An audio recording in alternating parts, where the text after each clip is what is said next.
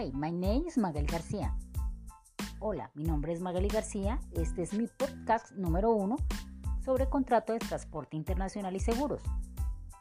Aquí estamos para conocer más acerca de temas interesantes de la negociación internacional.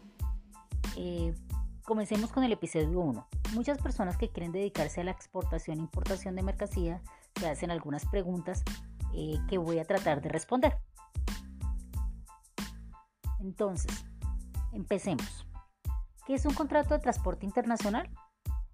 El contrato de transporte se define como un contrato o un documento reglamentado entre dos partes, en la cual uno se obliga por cierto precio a conducir de un lugar a otro, eh, ya sea eh, por tierra, por mar o por aire, eh, para entregar un bien, una mercancía o un servicio.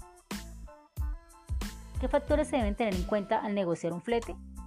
Ok, al negociar los fletes es importante considerar aspectos como el volumen, la cantidad de palex o contenedores a enviar, el tiempo de tránsito, la disponibilidad de cupos, el itinerario o descripción de paradas autorizadas en el viaje para poder llegar al destino final. ¿Cuál es el proceso que se debe realizar para llevar a cabo un contrato de compraventa? Esta se realiza a través de un agente de carga o agentes marítimos y es importante que tenga pues nombre y dirección de las partes, productos, las normas y características, el embalaje, el etiquetado, las marcas, la cantidad, los impuestos y aranceles, los lugares obviamente pues de destino y de, de inicio, la fecha de entrega, las condiciones del seguro, las condiciones de pago entre ambas partes, las garantías y las firmas de las partes. ¿Quiénes intervienen en el contrato de transporte? Intervienen tres, tres agentes, el porteador, el cargador y el destinatario. ¿Qué documentos se deben contemplar en un contrato de transporte internacional? Hay varios documentos, entre ellos la carta de porte por carretera CMR o Contract for the, International Carriers for Goods by Road la carta de porte es un documento jurídico de carácter declarativo de prueba que prueba la existencia de un contrato de transporte. Informa acerca de los términos en que se produjo el acuerdo y, atribuye derechos sobre la mercancía transportada. Conocimiento de embarque BIER. El conocimiento de embarque es un documento propio de transporte marítimo que cumple varias funciones. Básicamente sirve para proteger el cargador frente a la, naviera y se utiliza como contrato de transporte de las mercancías de un buque en línea regular. El documento eh, está regulado actualmente por las reglas de Hamburgo en 1978 elaboradas por la Comisión de las Naciones Unidas para el Derecho Mercantil Internacional.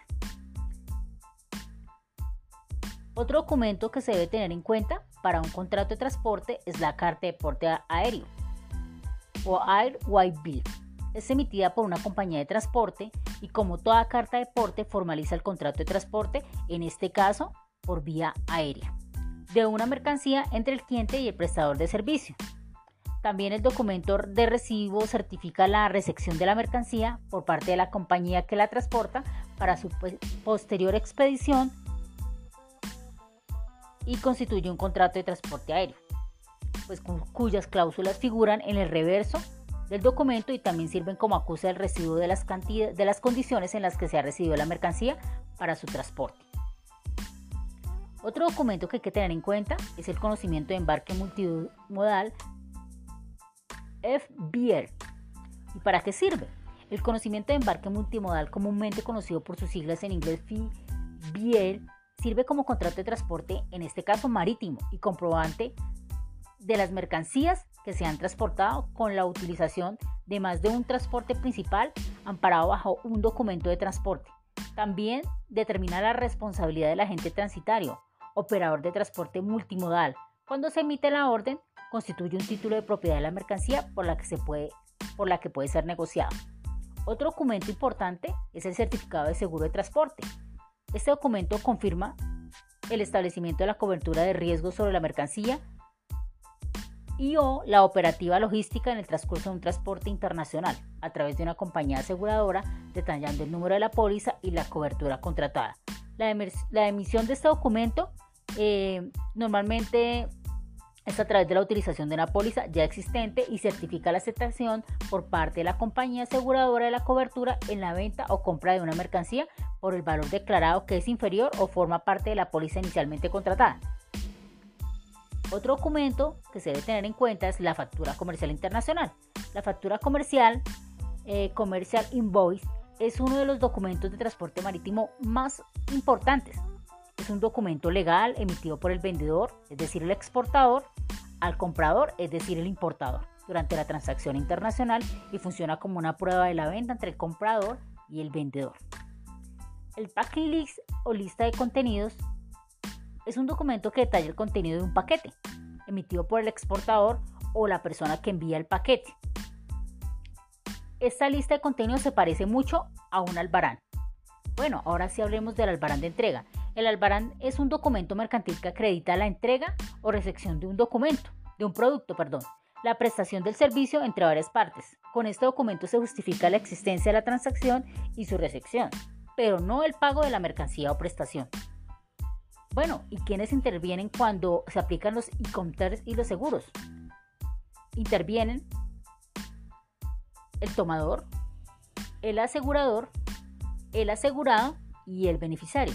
Y es necesario que las partes de la negociación aseguren los embarques contra daños, contra pérdidas o contra demoras durante todo el trayecto que va a demorar pues que llegue el producto a su destino final.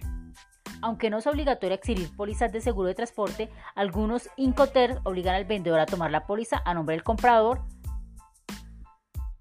como son el,